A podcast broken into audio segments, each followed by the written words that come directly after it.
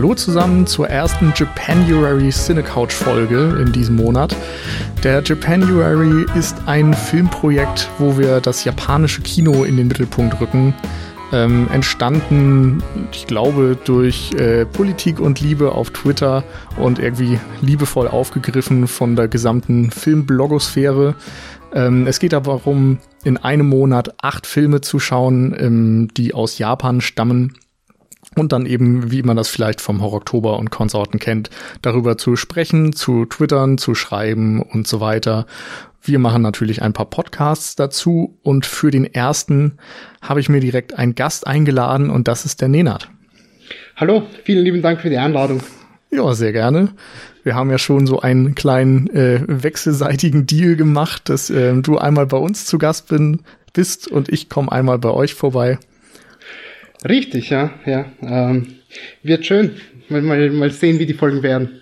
Ja, ach, ich denke, das wird ganz ordentlich. Ähm, ja, mit genau. Sicherheit. Du machst den Bildnachwirkung Podcast äh, und überhaupt, wer bist du, was tut ihr da? Richtig, ja. Ähm, ja, mein Name ist Nenad, hast du ja schon gesagt. Ich mache einen Filmpodcast namens Bildnachwirkung zusammen mit meinem guten Freund den Juri. Ähm, wir haben an sich, als wir angefangen haben, gesagt, dass wir alle 14 Tage versuchen, eine Folge aufzunehmen. Mittlerweile ist es mehr so, wann wir Zeit haben, nehmen wir was auf. Und in der Regel sind es immer so Themen, die wir, die wir pro Folge ähm, abarbeiten. Das können dann Genres sein, Subgenres sein, das kann an einzelne Filmemacher dann gekoppelt sein, worauf wir eben gerade Lust haben. Und ähm, ja, so läuft das. Zum Oktober haben wir ähm, ein paar Folgen aufgenommen und jetzt zum Japanuary werden wir auch ein paar Folgen aufnehmen. Jo, sehr ja. schön. Einmal war ich ja auch schon bei euch. Da haben wir Richtig. über Le Trou gesprochen. Ein ganz toller Gefängnisfilm. Also den wer da Lust hat. Ja, genau. den unbedingt jeder sehen sollte. Auf jeden Fall. Und danach kann man gerne mal bei euch vorbeischauen und die Folge hören. Ja, würde uns freuen. Okay, dann kommen wir mal ähm, zu Branded to Kill, Seijun Suzukis äh, möglicherweise bester oder zumindest bekanntester Film. Der ist 1967 erschienen. Ähm, Studio Nikatsu hat den veröffentlicht in Japan und es ist im weitesten Sinne ein Gangster- bzw. Yakuza-Film, der sich aber ganz viele Freiheiten nimmt. Ähm, wie ist das bei dir? Kennst du diesen Komplex, sag ich mal, des Yakuza-Films schon von anderen Filmen? Mm, nicht wirklich. Also Branded to Kill ist wahrscheinlich mit der einzige, den ich bis jetzt gesehen habe, der so grob in das Yakuza-Genre hineinfällt. Aber äh, ich bin ein großer Fan generell von, von Gangsterfilmen und ähm, das ist so eine große Lücke, die ich jetzt auch unter anderem im Japanuary so ein bisschen äh, schließen und füllen möchte. Ähm, aber wie gesagt, generelles Interesse ist da und ich bin mir sicher, dass ich da viele, viele gute Filme äh, finden werde. Ja, da gehe ich auch von aus. Ich bin lustigerweise auch auf dem gleichen Stand. Also großer Gangster-Fan, das wissen wahrscheinlich auch die meisten Hörer schon. Und ähm, im japanischen Bereich kenne ich aber, wenn denn, nur so die neueren Sachen von Miike. Aber vielleicht noch Kitano, aber das ist ja dann so ab Mitte der 90er vielleicht. Mhm. Und alles, was so in den 60ern und so weiter erschienen ist, kenne ich dann nur vom Hören sagen. Insofern, genau, wie bei dir, spannend mal diese Lücke zu schließen. Ähm, ich hätte mir fast gewünscht, einen etwas konventionelleren Film zuerst zu sehen um dann ähm, zu erkennen, wie diese Regelbrüche funktionieren und, und wie Suzuki die angeht, also wo die Unterschiede zum Rest des Kanons liegen. Das ist jetzt ein bisschen schwer einzuordnen. Ähm, aber gut, das ist jetzt, wie es ist. äh, ja, ja, geht mir aber ähnlich. Ähm, was für dich denn das erste Mal, dass du den Film jetzt gesehen hast? Ja, genau. Also ich habe mir die Rapid Eye Movies Blu-ray schon ich glaube, damals, als wir diese 60er-Folgen auf der Single Couch gemacht haben, irgendwann gekauft, bin aber nie dazu gekommen, den zu gucken. Und jetzt war endlich mal ein guter Anlass. Und ansonsten eben auch, also von Suzuki kenne ich noch nichts. Ich hatte noch überlegt, Tokyo Drifter zu gucken, aber habe das auch nicht mehr geschafft. Und das ist dann alles. Okay, ähm, ich kannte Branded to Kill vorher schon. Ich habe den vor ein paar Jahren, also es dürfte jetzt sicher schon sechs, sieben Jahre her sein, habe ich den mal im Nachtprogramm ähm, erwischt im, im Fernsehen, im österreichischen Rundfunk. Mhm. Und ähm, ich habe ich hab da nur so die erste Hälfte gesehen, bevor ich, bevor ich eingepennt bin. Aber die hat mir doch schon relativ gut zugesagt und ähm, ich, ich kann mich aber wirklich an nichts mehr erinnern. Also an einzelne fragmentare, fragmentarische Bilder konnte ich mich erinnern, zum Beispiel wie mit ähm, die, die toten Schmetterlinge an der Wand, aber viel mehr konnte ich damit jetzt nicht assoziieren. Ich wusste nur, dass mir der damals schon relativ gut gefallen hat. Und somit ist das für mich jetzt auch quasi das, das erste Mal, dass ich den wirklich richtig gesehen habe. Mhm. Und erstmal vorab vielleicht, wie ist deine Einschätzung? Hat er dir gefallen? Ja, er hat mir sehr gut gefallen sogar. Ja, sehr schön. Mir eigentlich auch. Also okay, cool. ein etwas wirrer Film mhm. oder auch ein sehr wirrer Film, aber auf seine Art auf jeden Fall sehr sehenswert und irgendwie einzigartig. Ähm, ja, schönes Ding. Erstmal ähm, die Handlung vielleicht ist mhm. nicht unbedingt das Wichtigste in diesem Film, aber magst du das kurz erklären, worum geht es bei Branded to Kill? Ich kann es mal versuchen. Ähm, es geht in erster Linie um Hanada, der in der Unterwelt Tokios als Killer Nummer 3 bekannt ist und der von einem, einem alten Weggefährten ähm, zu, zu Rate gezogen wird, zu Hilfe gezogen wird, weil es ähm, einen Auftrag gibt und ähm, im Zuge dessen erfüllt er diesen Auftrag und trifft dann auf, auf eine etwas mysteriöse Frau Misako, die ihm dann wiederum einen weiteren Auftrag gibt, der dann aber schief läuft. Und ab da an fängt es an, also spätestens ab da in eine etwas komische Bahn zu gehen, also in eine äh, schwer zu greifende Bahn auf jeden Fall. Mhm, genau. Ich finde, der Film ist auch wahnsinnig temporeich, ne? Also ja. der äh, hält sich irgendwie auch nicht lange auf damit, jetzt lange die Figuren zu etablieren oder sowas, sondern wirft einen sehr schnell in diese Situation hinein, dass ähm, Hanada den Auftrag entgegennimmt und dann auch im Grunde schon mitten im Gefecht ist.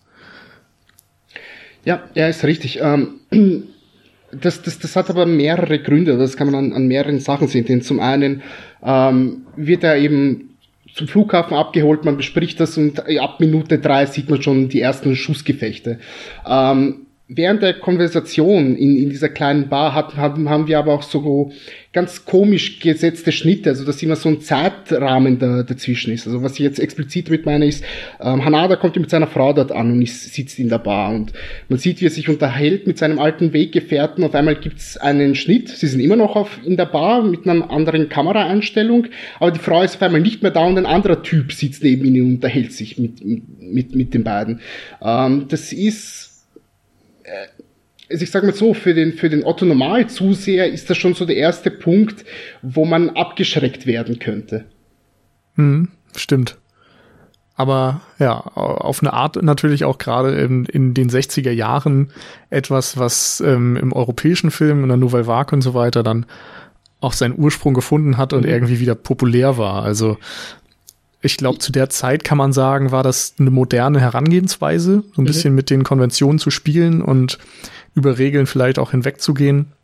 Und gerade Suzuki hat das, glaube ich, in Interviews auch immer wieder so gesagt, dass ähm, er ja sich eingeschränkt fühlt, wenn er Regeln befolgt und gleichzeitig auch äh, sehr spontan arbeitet. Also er, das habe ich jetzt in Interviews, glaube ich, gehört, hat nie Storyboards benutzt, sondern ist im Grunde ans Set gegangen und hat dann spontan irgendwie diese Szenen ähm, ausgearbeitet oder vielleicht am Abend vorher mal eine Idee gehabt und die dann umgesetzt oder sowas, aber hat sich immer eine größtmögliche Spontanität bewahrt. Und ich glaube, in solchen Momenten kommt das irgendwie durch, dass er ja sehr schnell dabei war und einen temporeichen Film machen wollte, einer, der sich nicht mit Nebensächlichkeiten aufhält und dann irgendwie auch aus dem Grund heraus möglichst schnell und möglichst viele Regeln bricht und, und ja, irgendwie vorankommt mit dem Tempo. Ja, ja, auf jeden Fall. Also was, was mir auf jeden Fall aufgefallen ist, ist, dass ähm, der Film, so wie er aufgebaut ist, sich sehr stark auf die Karriere von äh, Suzuki bei Nekatsu übertragen lässt. Also wir haben da jemanden, der wird angeheuert, der ist nicht die klare Nummer eins und der bekommt Aufträge, die er einfach erledigen muss, ohne viel darüber nachzudenken. Und nach erledigtem Auftrag fällt, kommt schon der nächste ins, ins Haus und geht das dann immer weiter und weiter und irgendwann kommt man dann ein, kommt er dann an einen Punkt, wo er ähm, das nicht mehr erfüllen kann, was von ihm verlangt wird. Und ähnlich war es ja mit Suzuki auch bei, bei Nekatsu. Ich fand das interessant zu beobachten, weil ich wusste die Geschichte vorher selbst noch nicht und erst ähm, als ich mich da ein bisschen hineingelesen habe, jetzt vor ein, zwei Tagen, ähm, ist mir das aufgefallen. Das ist äh, relativ spannend, würde ich, würde ich schon meinen. Mhm. Ja, also genau, die Geschichte können wir ja kurz mhm. ähm, ausführen. Es ist so, dass Suzuki bei Nikatsu angestellt war, wie viele andere Regisseure auch. Nikatsu hat wohl zwei Filme pro Woche damals in die Kinos gebracht, also ein wahnsinniges Tempo vorgelegt. Und dann, ja, im Grunde gesagt, ihr habt 30 Zeit, 30 Tage Zeit, um einen Film zu drehen und ähm, ihr habt einen Tag zum Schneiden oder sowas, also es war extrem kurz bemessen und dann mussten die Filme fertig sein, damit sie irgendwie als Double Feature irgendwo in die Kinos kommen konnten und dann nach kurzer Zeit schon wieder durch neues Material ersetzt wurden, um den Bedarf dann auch gerecht zu werden.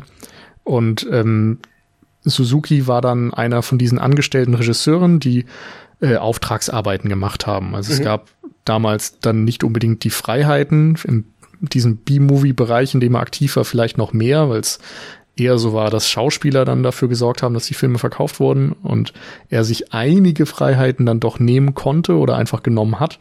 Allerdings schon durchaus zum Missfallen des Studios, das eigentlich eine größere Kontrolle ähm, sich gewünscht hat über diese Filme. Ja, ja, ganz eindeutig. Ich meine, du hast das ja richtig gesagt, das sind Auftragsarbeiten gewesen. Er war, er ist nur der Typ hinter der Kamera, der die Leute so ein bisschen anweist. Er hat fertige Skripts bekommen, er hat die Schauspieler zugewiesen bekommen und hat einfach nur zusehen müssen, dass das so schnell wie möglich über die Bühne geht. Ähm, bei Branded Kill war das ja, ich glaube, das erste Mal sogar ein bisschen anders, dass er sich das wirklich seine Freiheiten genommen hat, dass er das Drehbuch umgeschrieben hat und ähm, dass es dann irgendwann auch ja mit dem Film ihm dazu gekommen ist, dass er, dass er entlassen wurde von Nekatsu und dann ein riesengroßer Rechtsstreit gefolgt ist. Genau, also er hatte vorher 1966 Tokyo Drifter gedreht, mhm. der so als Pop Art Meilenstein gilt und wahnsinnig äh, farbenfroh ist. Und ähm, das hat Nikatsu schon absolut nicht gefallen. Und dann hat äh, Suzuki einen Schwarz-Weiß-Zwang sozusagen auferlegt bekommen, musste seine nächsten beiden Filme in Schwarz-Weiß drehen. Und bei Branded to Kill war das dann auch so, dass sie ihm erst diesen Film zugeteilt haben, weil der relativ schnell fertig werden musste und er eben Zeit hatte. Äh, und dann konnte er den oder das Drehbuch noch umschreiben. Also ich glaube, die, die Basis stand schon, aber ich kann jetzt nicht sagen, wie viel davon tatsächlich schon existent war. Und das hat er dann mit so einem großen, achtköpfigen Autorenteam irgendwie äh, bearbeitet und alle haben äh, äh, Ideen durch den Raum geschmissen und dadurch ist das dann vielleicht auch so ein eklektischer Wahnsinn geworden. Ähm, genau, und als der Film rauskam, war dann ein Riesenflop Wurde mhm. übrigens in einem Tag, wie gesagt, geschnitten und direkt am nächsten Tag im Kino veröffentlicht. Das kann man sich heute auch nicht mehr vorstellen. Ähm, aber wie gesagt, wurde äh, schlecht aufgenommen, also äh, wenig Zuschauerresonanz. Und die Bosse haben ihn gehasst, also haben gesagt, ja. ist unverständlich und äh, zu gewaltgeil und so weiter und haben den Film aus dem Kino genommen und auch beschlossen, dass er nicht weiter verliehen werden darf und wollten dann auch noch Suzuki feuern. Und dann gab es diesen Rechtsstreit. Suzuki hat äh, geklagt und hat auch Recht bekommen. Der Film, er, er wurde, glaube ich, noch unterstützt von anderen Kritikern und äh, Leuten aus der Filmbranche und Studenten und sowas. Und hat dann letztendlich eben Recht bekommen. Der Film wurde wieder freigegeben, musste verliehen werden und ins Kino kommen und so weiter. Und äh, Suzuki wurde eine Abfindung gezahlt. Allerdings ähm, war dann quasi auf der Blacklist und ja. Persona non grata und konnte zehn Jahre lang keinen Film mehr drehen. Ja, richtig, genau so war's. Und genau, also das ist so die Backstory und ähm, du hast jetzt gemeint, im Film siehst du genau Elemente aus dieser äh, realen Problematik zwischen Nikatsu und Suzuki, denn ich muss sagen, ich habe die nicht unbedingt wahrgenommen. Ähm, rückwirkend betrachtet sehe ich die auf jeden Fall, denn äh, wie gesagt, wenn man, wenn man Hanada jetzt als, als Suzuki sieht, dann geht es ihm da schon relativ ähnlich, denn wie gesagt, er kommt in eine Situation hinein, weiß nichts über die Hintergründe, wird zugestopft mit einem Auftrag nach dem anderen und es ist ja wirklich ein, ein irres Tempo, ein, ein großer Wahnsinn, in den er da hinein verfällt und äh, er, er kann aus dieser Maschinerie gar nicht hinaus. Diese Maschinerie sagt ihm das Leben aus. Also ich, ich habe da eindeutig Parallelen gesehen, ja. Mhm. Ja, finde ich ganz spannend. also, denn äh, letztendlich ist es ja auch ein einigermaßen klassischer Gangsterstoff, dass der Einzelgänger sich mit seiner äh, Organisation verkracht und dann allein gegen alle bestehen muss. Ja, ja. Wir haben ja auch noch den später halt, ich glaube schon in, den letzten halben Stunde kommt ja noch so ein weiterer äh, Auftragskiller hinein und wenn man da jetzt dann die Parallele zum, zum, zum Studio Nekatsu sieht, das die, also dass dieser Killer das, das Studio verkörpern soll, dann hat man das schon drin. Das ist so ein ganz komisches, sie können nicht miteinander, sie können nicht ohne. Sie nehmen sich gegenseitig äh, unter, unter den Arm, also wirklich mhm. sprichwörtlich, ja. ja. Ähm, das Studio, also der, der Auftragskiller, der schläft mit offenen Augen. Der, jeden Schritt sieht er von Hanada, also. Ja, stimmt. Ne? Ja, ja. Das macht schon Sinn, ja. wenn man so drüber nachdenkt. ja, interessant. Ähm, ich muss auch sagen, ursprünglich ähm, habe ich mir, glaube ich, auch einfach gar keine Gedanken gemacht, was in diesem Plot drinstecken könnte mhm. an äh, weiteren Ideen und Doppelbödigkeiten. Weil, wie ich schon eingangs äh, gesagt habe, die Handlung für mich nicht unbedingt das zentrale Ding an diesem Film ist. Also so wie du es beschreibst, macht das alles Sinn. Ähm, es ist ja nur so, dass wir äh, sehr schnelle Sprünge haben, dass wir vor allem von Standardsituationen zu Standardsituationen springen, also von ähm, von Sexszenen hin zu ähm, Mordanschlägen, hin zu äh, Kämpfen und Verfolgungsjagden und so weiter. Also alles irgendwie Elemente, die nun mal in einem Gangsterfilm drin zu sein haben. Ja, ja, ganz eindeutig. Und ich meine, du hast ja die Sexszenen schon schon angesprochen ich war schon ein bisschen verwundert, dass es so explizite Sexszenen gibt im Jahr 1967 in Japan. Mhm. Ja, also ich, muss ich, ich auch sagen. Ich, ich bin jetzt nicht hundertprozentig bewandert, was ähm, japanische Filmgeschichte betrifft, aber ich glaube schon, dass das äh, einzigartig war zu der damaligen Zeit. Ja, höchstwahrscheinlich. Wahrscheinlich wurde deshalb auch äh, dann von Nikatsu ein wenig äh, stiefmütterlich behandelt und aus dem Kino genommen. Vielleicht hätten sie ihn noch gar nicht ins Kino gebracht, wenn er nicht einen Tag vorher geschnitten worden wäre und man vorher schon mal hätte draufschauen können. Das ist ja. ja. letztendlich auch eine Methode gewesen, um dann vielleicht um Zensuren herumzukommen, weil man einfach zu schnell war für diese Maschinerie, um mhm. das aufzuhalten. Mhm. Ja, das ist sehr gut möglich. Das ist sogar wahrscheinlich in diesem Fall. Mhm. Naja. Ähm, ansonsten habe ich noch gelesen, dass die, äh, die, die Nacktszenen sozusagen, ähm, dass die Schauspieler dabei so einen bestimmten Bodysuit oder so tragen mussten und mhm. das entsprach irgendwie den Zensurregularien Japans. Aha, okay. Also komplett nackt vor der Kamera war verboten, aber Aussehen als ob ist okay. Interessant. Okay. Gut zu wissen. Genauer habe ich mich da aber auch nicht schlau gemacht. okay. Ähm, genau, aber äh, ich war gerade dabei, so ein bisschen zu erzählen, wie, äh, wie die Handlung vielleicht in den Hintergrund rückt, weil mhm. Momente interessanter sind. Ich finde, das passt auch zu diesem Ansatz, dass man möglichst schnell schreibt und möglichst ungeplant an das Set geht und einfach irgendwie sich von Ideen und von Inspirationen treiben lässt. Und ähm, gleichzeitig ist es sehr interessant und sehr, sehr gut gelungen, ähm, dann doch wieder Bilder zu schaffen, die irgendwie hängen bleiben, die einzigartig sind, die auch eine ganz tolle Ästhetik irgendwie haben ähm, und dabei nicht unbedingt äh, konventionell wirken. Ja, ja, ganz eindeutig. Da gibt es viele, viele einprägsame Bilder. Ähm, Natürlich, ich habe ja schon die, die Schmetterlinge auf, auf, auf der Wand angesprochen, die, die brennen sich einem wirklich ein ins Gedächtnis. Ja, das stimmt.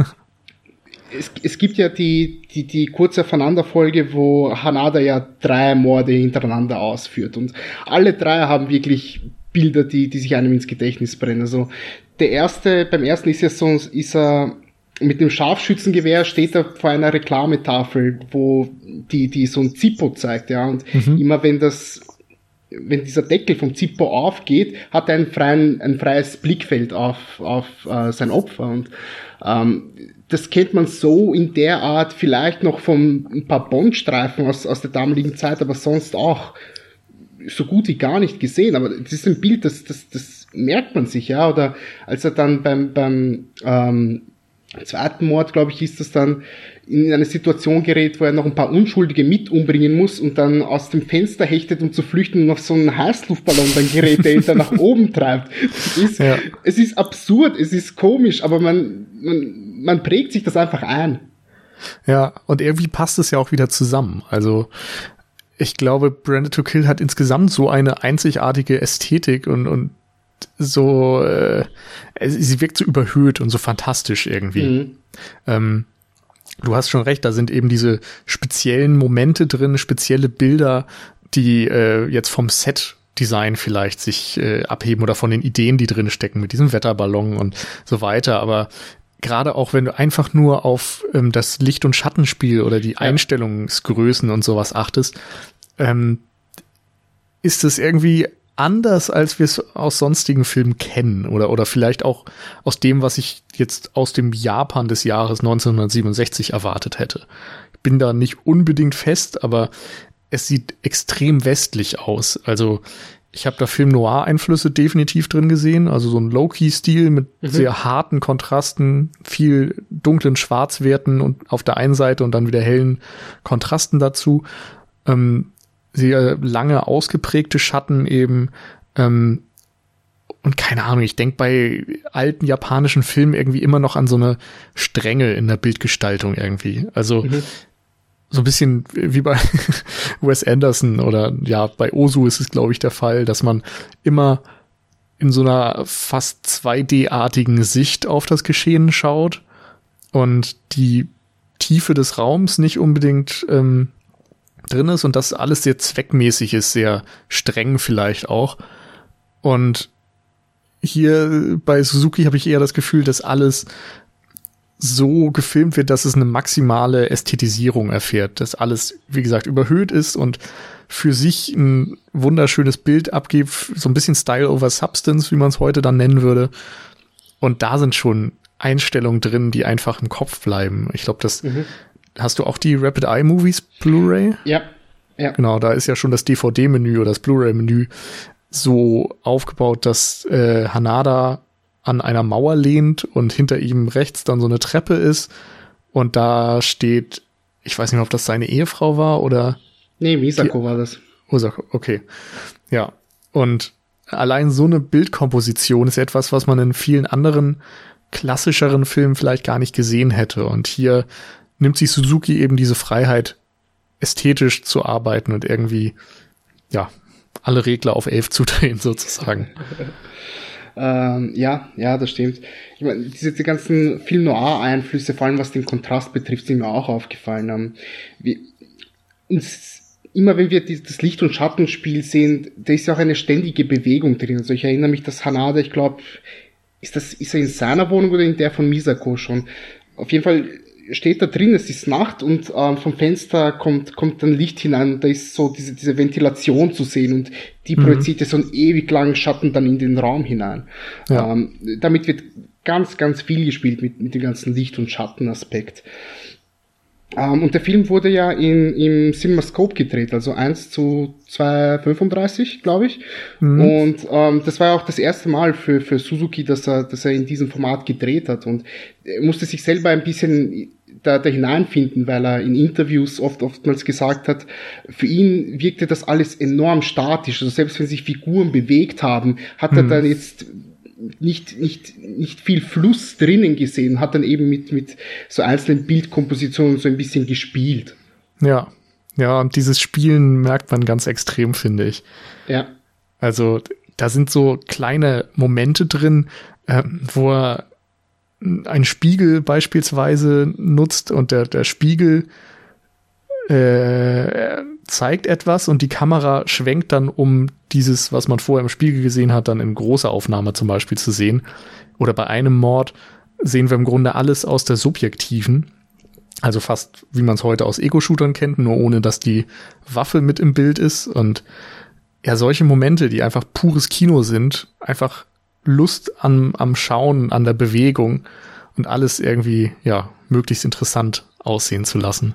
Und das hat mir natürlich wahnsinnig gefallen. Also da äh, habe ich sowieso ein Fable, könnte man sagen, wenn, wenn Leute einfach versuchen, irgendwie optisch interessante Dinge zu erschaffen.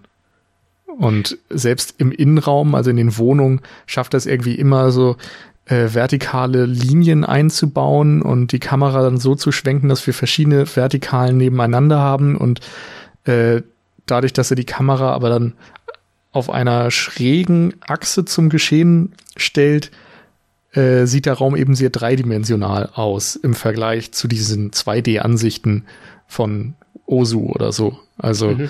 man hat immer einen sehr deutlichen Unterschied zwischen dem Vordergrund und dem Hintergrund des Bildes, oftmals sehr, äh, sehr große Tiefenschärfe. Und das fand ich, ja, hat mir einfach sehr gefallen.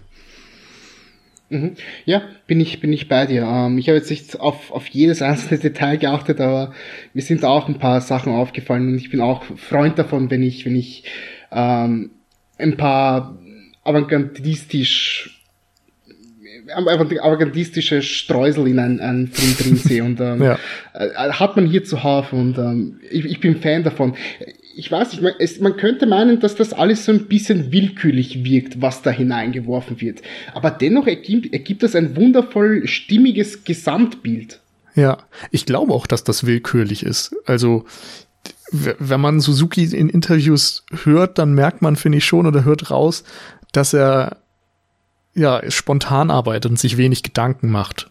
Er hat irgendwie sich den Plan gesetzt, einen möglichst unterhaltsamen Film zu schaffen und hat dann irgendwie losgelegt und ist da einfach hin und hat dann ja versucht möglichst schnell von einem Punkt zum nächsten zu kommen und eine Attraktion nach der nächsten zu zeigen, den Weg dahin möglichst visuell ansprechend zu halten, hat viel Action drin, viel Sex, viel Gewalt und bedient sich dann eben auch bei allem, was er so kennt. Also ob das dann amerikanische Film Noirs sind oder irgendwelche europäischen Nouvelle Vague Gangster-Sachen. Da wird halt alles genommen, was irgendwie interessant scheint und einfach mal reingeworfen. Und mit Hanada zum Beispiel hat er ja dann noch eine Hauptfigur drin, die auf der einen Seite irgendwie sehr westlich wirkt. Also es sind nicht unbedingt diese typisch japanischen Fragen um, um Ehre und die, die Familie und so weiter und, und das Gesicht wahren und bla. Also den, diesen ganzen Themenkomplex spart er eigentlich komplett aus. Stattdessen ähm, ist das einfach jemand, der ja aus recht äh, egoistischen Motiven die Nummer eins oder den Killern werden möchte. Mhm. Und dann legt er halt los. Aber Suzuki hat dann selbst gesagt, dass er diesen Killer japanisch halten wollte. Also es sollte eben nicht ein Italiener oder sonst wer sein. Und darum schnüffelt er am Reiskocher. ja, Wer ist ein ja. italienischer Gangster, wird der Macaroni essen. Zitat. uh, cool, ja, ja. Und wenn man solche ja. Aussagen hört, finde ich, wird schon deutlich, dass Suzuki da nicht mit dem größten Ernst vielleicht an die Sache gegangen ist. Mhm, mh. Ja, ich, ich, ich fand die, die ganze Geschichte mit dem, mit dem Reisfetisch, äh, es ist so eine interessante Dreingabe, weil man, man rechnet einfach nicht damit. Ich meine, gut, man hat es ja relativ früh im Film drin, aber das ist mhm. so, so ein Element, das wirkt unendlich befremdlich, oder zumindest kann es so wirken. Und äh, äh, diese, diese große Schwäche dieses, dieses unglaublich seriösen Auftragskillers, zumindest so wird er inszeniert in den ersten paar Minuten, äh, ja, dass das einfach der, der, der Geruch von gekochten Reis ist, das ist schon wenig komisch. Ich meine, wir haben ja noch, das, das ja angesprochen, schon ein paar westliche Elemente, die dann, die dann noch äh, mit hineinkommen. Zum Beispiel haben wir ja eine ganz klassische Femme Fatale, die dann noch, noch mit hineinkommt mit Misako, der auch so ein bisschen verfällt und, und, und ja, einfach, einfach so seine Prinzipien vielleicht so ein bisschen über den Haufen wirft, wenn er, wenn er mit ihr sich unterhält. Hm. Ähm, ich habe jetzt vergessen, welchen Punkt ich machen wollte. äh, macht nichts. Jedenfalls, jedenfalls äh, war das schön zu beobachten. Ja. Äh, wo du gerade die Femme Fatale angesprochen hast, ähm, die sehe ich da auch drin. Allerdings wird das ja auch nicht bis ins Letzte durchexerziert, sondern Misako ist vielleicht die, die ihn ja auf, auf die schiefe Bahn bringt. Na, nicht auf die schiefe Bahn, er ist ja schon kriminell, aber äh, die ihm so aus diesem, ja, so ein bisschen aus der Spur wirft. Aber seine Ehefrau ist diejenige, die dann später einen Mordanschlag auf ihn plant. Also die tatsächlich irgendwie für sein Verderben steht. Würde ich sagen. Ja. Also es ist zumindest nicht ganz eindeutig. Und seine, seine Frau ist auch die, die noch deutlich sexueller an die Sache herangeht, mhm. während Misako ähm, ja von Anfang an sogar darum bittet, getötet zu werden und mit so einem mit ja einem Todeswunsch im Grunde an Hanada herantritt. Insofern sind da immer wieder kleine Drehs und neue Ideen drin, die das Ganze von bekannten Schemata abheben. Mhm. Ja, natürlich, da gebe ich dir, da gebe ich dir recht. Es ist jetzt nicht so eins zu eins nach der, nach der Femme Fatale Schablone einfach abgezeichnet worden. Es ist inspiriert, ne? Es ist auf jeden Fall inspiriert. Man erkennt Anzeichen drinnen, ja. ja. Ähm, wenn wir schon bei Misako sind, ich finde die Wahl der, der, der Schauspielerin unendlich toll gewählt, weil sie hat ein wirklich sehr markantes Gesicht, dass man, dass man also ich muss zugeben, ich habe ein bisschen Angst gehabt, als ich sie gesehen habe, so ein bisschen, wenn man wirklich ein Close-up von ihrem Gesicht sieht. Das ist so, so kühl, emotionslos und durch diese enorm Kontraste versehen mit wirklich dunklen Augen, tiefen Schatten im Gesicht, langen schwarzen Haaren. Also, äh, ich weiß nicht, wenn ich vielleicht ein Zehnjähriger wäre, ich hätte Albträume von ihr bekommen. ja, da kenne ich mein zehnjähriges Ich nicht mehr gut genug. Aber du hast schon recht. Also sie hat etwas sehr Markantes und Düsteres an sich. Ähm, und diese Schmetterlinge in ihrer Wohnung und, und der Vogel, der, mhm. äh, ja, was hatte der eigentlich? Irgendwie, war er erstochen oder so? Ja, ja, genau, der hat so eine, so eine komische Nadel durch die Brust gejagt bekommen. Ja. sie benutzen ihn ja so als, als, als Zierde auf ihrem Rückspiegel im ja. Auto. Und da kann man sich ja auch mal fragen, was diese Symbole dann zu bedeuten haben. Ich habe irgendwo mal gelesen, dass ähm, die Schmetterlinge für eine grenzenlose Obsession oder sowas stehen sollen. Weiß ich jetzt nicht, ob man das so sehen will. Man kann sicherlich auch ja ein totes Tier immer mit dem Tod und mit dem Verderben in ähm, Zusammenhang bringen. Ich fand gerade diesen Mord, wo äh, ja, der im Grunde das Todesurteil von Hanada unterschreibt, weil äh, er den Auftrag nicht entscheidend zu Ende bringt, sondern eine Zivilistin tötet aus Versehen, weil sich ein Schmetterling auf sein Gewehr setzt und er dadurch ähm, ja falsch zielt. Äh, das ist natürlich auch wieder so ein typischer Butterfly-Effekt-Moment, mhm. wenn man es so sehen möchte, dass ein, ne, ein, ein kleiner Flügelschlag enorme Auswirkungen haben kann.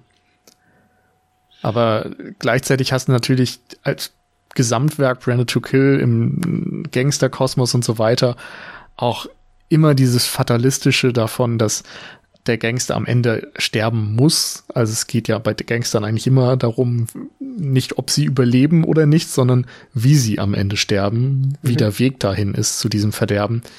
Und insofern ist auch die Frage, ob dann dieser Flügelschlag tatsächlich äh, erst dafür sorgt, dass ähm, alles den Bach runtergeht oder ob das nicht sowieso schon von Anfang an das Schicksal von Hanada war. Hm. Ja, wobei das ist ja im japanischen Kino ein bisschen anders. Also ähm, vor allem bei den Nekatsu-Produktionen, selbst wenn sie viele, viele Yakuza-Filme gemacht haben, der Protagonist überlebt immer. Das war so das, das Typische für die damalige Zeit in Japan.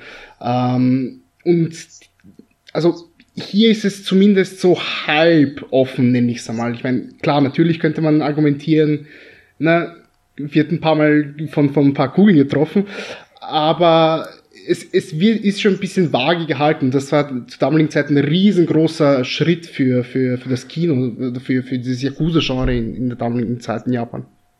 Hm, okay. Das, da kenne ich mich dann zu wenig mit dem Yakuza-Film ja. aus. Ich habe es auch nur nachgelesen, aber ähm, falls es nicht stimmen sollte, falls es jemand berichtigen sollte, bitte an die englische Wikipedia melden. okay. Ich habe, ich meine sogar, ich habe vorhin im Booklet noch was anders gelesen und da stand irgendwie drin, dass der Held, ich weiß nicht mehr, ob das jetzt im Nikatsu Actionfilm der Fall war oder im Yakuza-Film, ich glaube im Yakuza-Film, dass der Held meistens ähm, zwischen seinen eigenen Obsessionen, also und eigenen Wünschen stand und ähm, dem Ehrenkodex beziehungsweise dem Zwang äh, der Hierarchie zu folgen und zu gehorchen. Mhm. Und am Ende dann oftmals sich äh, geopfert hat quasi und ein, ein Kampf einer gegen alle geführt hat, dem er dann logischerweise zum Opfer gefallen ist. Oftmals dann auch noch er als jemand, der mit einem Katana losgezogen ist und dann über den Haufen geschossen wurde oder sowas. Mhm. Aber wie gesagt, das ist alles nur angelesen und ich kann nicht meine Hand dafür ins Feuer legen. Hm. Ja, ja. Könnte interessant sein, dem mal ein bisschen auf den Grund zu gehen, aber ähm, das werden wir ja jetzt hier und heute nicht machen. Ähm, Sicher nicht, nee. Ich, ich würde dich gerne fragen, du hast ja, du hast ja gemeint, dass der Film schon relativ unterhaltsam ist. Ähm, wurdest du gut unterhalten? Also ist es wirklich für dich ein Film gewesen, wo du sagst, den kann ich mir auch so anschauen, einfach zur, zur puren Unterhaltung, weil ich mal 90 Minuten nichts zu tun habe?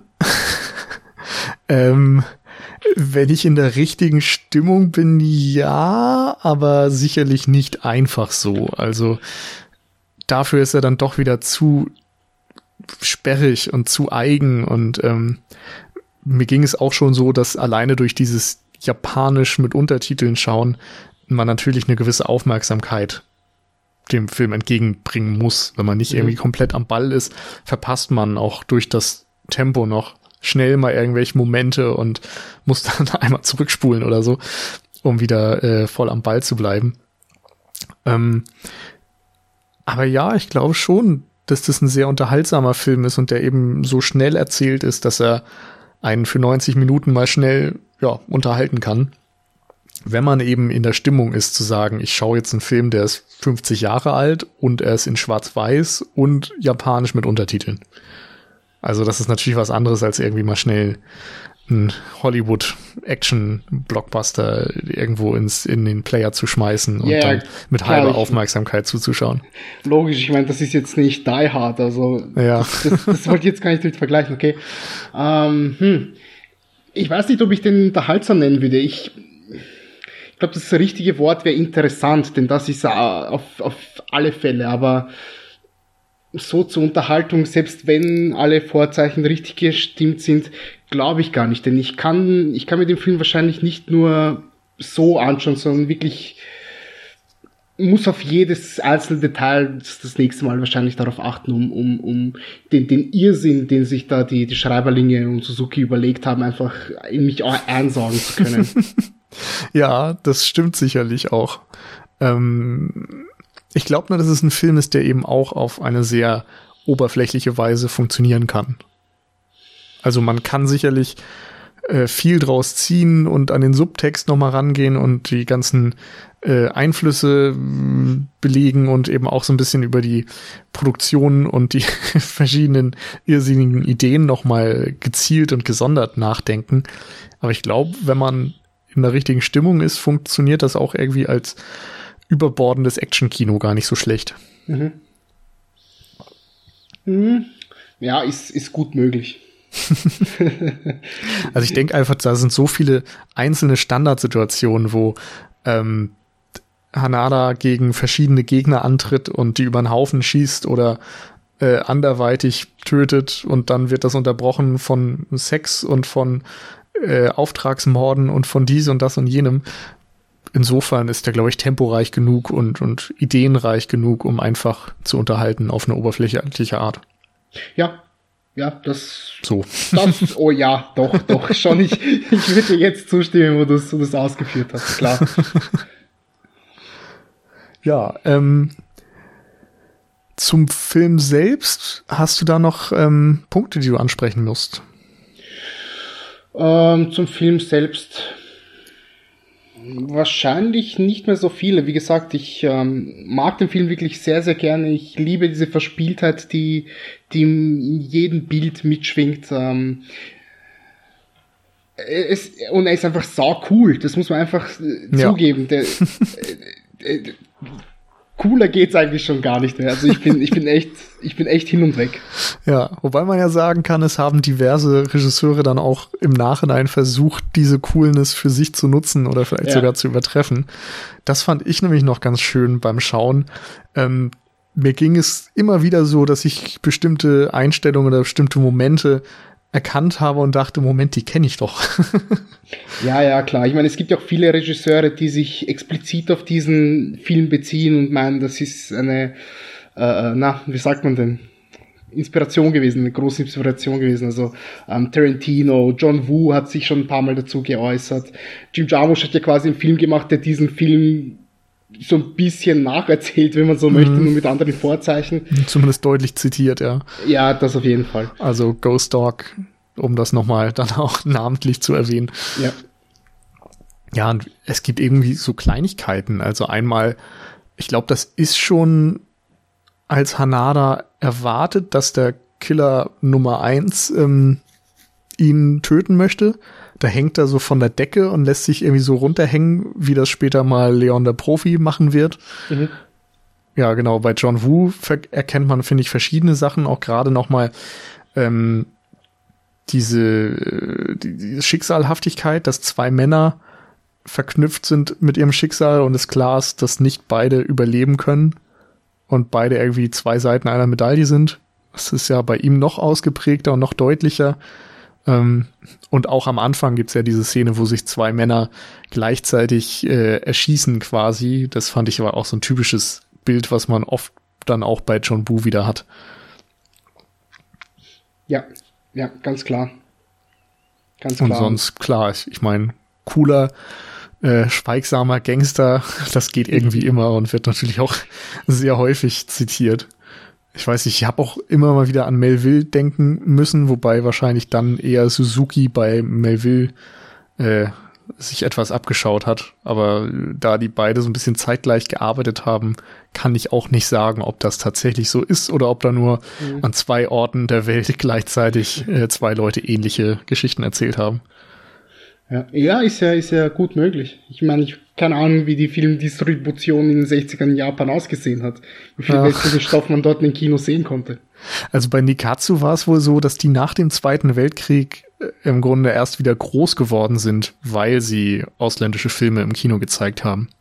Also potenziell ist das durchaus möglich, dass er dann dadurch viele westliche Dinge gesehen hat, aber da Melville ja jetzt auch Ende der 50er, glaube ich, erst angefangen hat und vor allem im Laufe der 60er dann seine Karriere aufgebaut hat.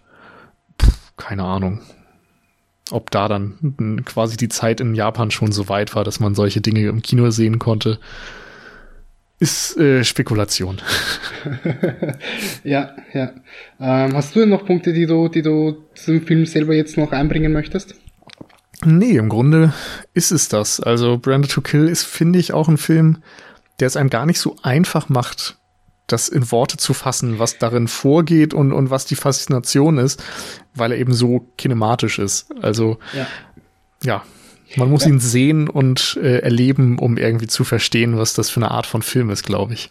Ja, du hast recht, du hast recht. Es ist wirklich schwer, die Faszination rüberbringen zu können. Also ich habe mir heute schon wirklich viele Gedanken darüber gemacht, wie ich, wie ich meine Begeisterung irgendwie in Worte fassen soll für diese Aufnahme. Es ist wirklich, es ist wirklich nicht einfach, aber ich glaube, wir haben das so halbwegs gut hinbekommen. Hoffentlich. Hoffentlich, genau. ich fordere einfach Feedback äh, ein. Sagt uns mal, ob das jetzt gut war oder nicht und was fehlt und wie man es besser machen kann. Ähm, genau, also so viel vielleicht dann auch als Auftakt für unseren Japanuary. Wie gesagt, wir werden acht japanische Filme im Januar schauen.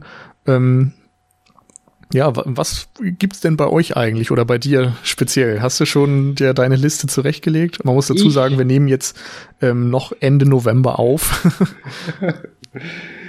ja, äh, ja, ich habe mir meine Liste zusammengelegt. Ich habe mit dem Juri schon gesprochen für potenzielle Aufnahmen. Ähm, ich habe schon ein paar Gäste eingeladen. Wir haben Großes vor. Du bist ja unter anderem auch ähm, mit dabei, dann werden wir über Battles Without Honor and Humanity reden, also auch ein Yakuza-Streifen. Genau, ähm, damit wir mal ein bisschen äh, unser Wissen da vergrößern. ja, genau, genau. Ähm, ja, und wir werden halt, ich bin mir nicht sicher, ob wir sieben oder acht Podcasts aufnehmen, denn ich habe ich hab mir eigentlich als Ziel gesetzt, acht Filme zu sehen und auch, dass ich jetzt Branded gesehen habe, könnte es auf sieben zurückfallen. Mal sehen. okay. also ich plane auf jeden Fall acht Filme zu schauen. Ähm, äh, wir werden aber nicht acht Podcasts machen, so viel ist schon mal sicher. Stand jetzt werden es wahrscheinlich bei uns drei Folgen zu dem Thema sein. Einmal Branded to Kill, dann äh, habe ich mit Michi auch schon eine Folge zu The Whispering Star von Sion Sono aufgenommen. Oh, sehr cool. Und äh, ja, ein Überraschungsfilm, den wir selbst noch nicht kennen. vielleicht, vielleicht auch nicht. Mal schauen. Das ist ja immer so ein Ding, dass man Ankündigungen macht und dann mal schaut, ob man denen auch nachkommt oder nicht. ja. Ansonsten, wenn wir noch bei japanischen Yakuza-Geschichten sind, äh, Stand jetzt ist auch der Plan, dass ich bei den Kollegen von Compendium des Unbehagens nochmal zu Gast bin und wir da ein Double Feature besprechen aus Graveyard of Honor, also Original und Remake. Das Original, glaube ich, von Kinji Fukasaku, heißt er so, ja, ne? Der heißt ja. Und äh, das Remake von Takashi Miike. Kenne ich auch beide noch nicht, bin ich auch sehr gespannt drauf. Ja. Okay, sehr cool. Möchtest du sonst noch Fall was anteasern, was es bei euch gibt? Uh, bis zum Japanuary wird es mit Sicherheit noch eine Folge geben. Wir wissen aber noch nicht welche. das müssen, okay. wir, müssen wir selber erst nochmal schauen. Das, ähm, wir, wir lassen uns mal überraschen. Sehr gut, dann belassen wir es mal dabei. ja, okay. Okay, ja, dann äh, vielen Dank, dass du da warst. Hat mir wieder sehr viel Spaß gemacht. Vielen lieben Dank für die Einladung, ja. Ähm, ja sehr gerne, gerne wieder. Ja, das äh, gebe ich doch direkt so zurück. okay. Dann ähm, hören wir uns in der nächsten Woche wieder im Japanuary oder eben bei den Kollegen von der Bildnachwirkung. Und ähm, damit wünsche ich euch eine schöne Woche, viel Spaß beim Japanuary und äh, macht's gut. Ciao. Tschüss.